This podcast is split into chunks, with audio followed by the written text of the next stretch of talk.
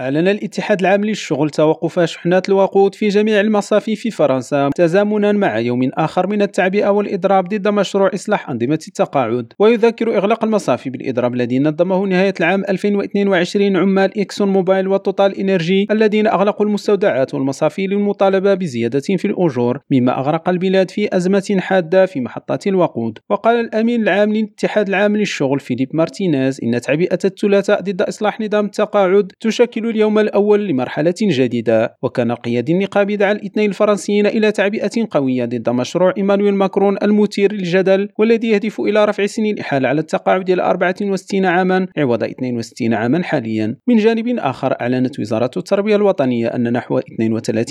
من المدرسين يشاركون في الإضراب بينما تتحدث النقابات عن نسبة 60% وتعيش فرنسا اليوم السادس للتعبئة الوطنية ضد الإصلاح الحكومي بعد 19 و 31 من يناير فبراير والسابع والحادي عشر والسادس عشر من فبراير الماضي ومن المنتظر تنظيم أكثر من 320 مظاهرة في جميع أنحاء فرنسا وفقا للنقابات التي تأمل في حشد أكثر من مليوني شخص وكانت النقابة الفرنسية الرئيسية الثماني أعلنت مؤخرا عن عزمها في شل البلاد كليا عبر إضرابات قابلة للتمديد اعتبارا من السابع من مارس وتوعدت بجعل الثلاثاء أهم يوم من الإضرابات والمظاهرات منذ التاسع عشر من يناير إدريس كيليريم راديو باريس